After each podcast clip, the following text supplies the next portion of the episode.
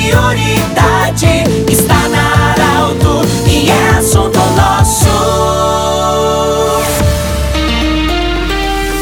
Olá, ouvintes da Arauto, nós estamos iniciando o assunto nosso desta sexta-feira. Muito obrigado pela sua companhia. Em nome da Unimed Vale do Taquari, Vale do Rio Pardo, em nome do Centro Regional de Especialidades, Reumatologia e Otorrino, anexo Hospital de Monte Alverne, e também Cindy Lojas. Cindy Lojas lembra, compre no comércio local, valorize a economia do seu município. Bom, na sexta-feira, o assunto nosso sempre aborda a saúde. Nós estamos acolhendo hoje com muita alegria o Dr. Eduardo Gross, Eduardo Gross, ele que é médico urologista, vai falar conosco sobre incontinência urinária. No último programa da, da semana passada, nós abordamos com a doutora Sandra, que é ginecologista e obstetra, a incontinência urinária feminina. Mas, como ela já falou, também tem a masculina. Doutor Eduardo, seja bem-vindo. O que, que é a incontinência urinária masculina? A gente sabe que tem menos casos do que no sexo feminino, mas como sentir, quando preocupa, bem-vindo. Obrigado, Pedro. Importante tema para ser discutido, né? A incontinência urinária masculina, embora seja mais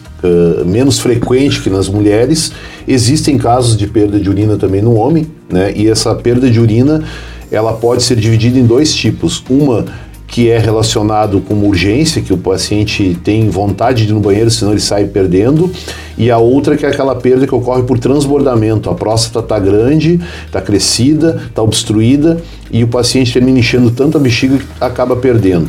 Importante a gente não confundir com aqueles casos de, de homens que perdem um pouco de urina no final da micção, que não está relacionado a nenhum problema, mas simplesmente a um acúmulo de urina na uretra após o esfíncter e geralmente associado com pessoas que terminam a micção e saem direto correndo sem, sem fazer a ordenha adequada da urina no canal da uretra. Isso é importante é, é, até para questão de higiene e evitar outras doenças, como uma infecção, alguma coisa no, no, no, futuro. Importante fazer esse processo que você falou agora. É, a questão da, da, dessa micção que, que fica ali uma gotinha na cueca e tal, ela tem algumas implicações, sobretudo com, com fungos no pênis, por manter a umidade, mas é importante justamente que tenha um pouco mais de, de paciência na hora que terminar a urina, a micção, e que esvazie bem esse canal uretral que já passou pela próstata e não é uma doença, mas sim um hábito que tem que ser adequadamente corrigido. Sim. Doutor, a importância de fazer esses diagnósticos adequadamente, porque até para as pessoas não ficarem logo encucadas, preocupadas, enfim, e já perder sono, a importância de fazer um bom diagnóstico para saber o que é de fato, muitas vezes, uma perda de urina. Sim. Uh, ao notar esse sintoma de perda de urina, todo homem deve procurar atendimento, sobretudo com seu urologista, para que possa avaliar bem se isso é por um problema prostático, se tem outras razões. Tem pacientes com diabetes, tem pacientes com hábitos dietéticos uh, de ingesta de muito líquido, de ingesta de refrigerante, de café em demasia, né? Isso tudo leva a uma perda de mais urina.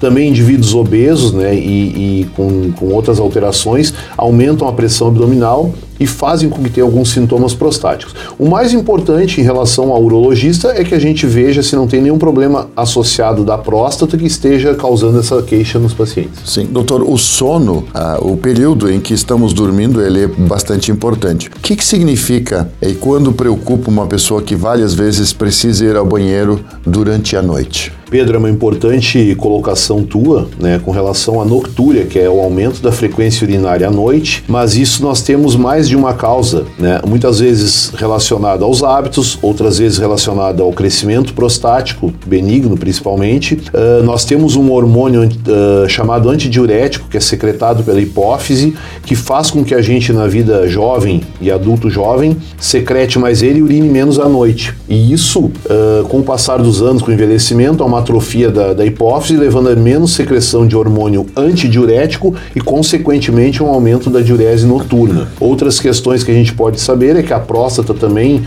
aumenta esse sintoma de urinar mais à noite. E nós temos também uma questão que é envolvida com a questão cardiovascular, que durante o dia, de pé, né, a gente perde líquido para a, a, fora da circulação, dando edema, inchaço, e ao deitar, esse líquido retorna para a circulação, aumenta o volume que o coração bombeia, aumenta a oferta de, de sangue no rim, aumenta a filtração de urina e, consequentemente, um aumento do, da formação de urina que vai fazer aumentar a frequência urinária à noite. Doutor, nós temos o, o, rim, a bexiga, enfim, tudo por ali é um filtro. É, a importância de nós termos uma alimentação sadia, uma vida sadia também e não usar coisas tóxicas, como por exemplo tomar medicamentos sem um controle adequado para que não haja danos nessa área. A importância de nós levarmos uma vida mais saudável para ter saúde também na parte renal. É, cada vez uh, se está falando muito mais uma medicina integrativa e funcional,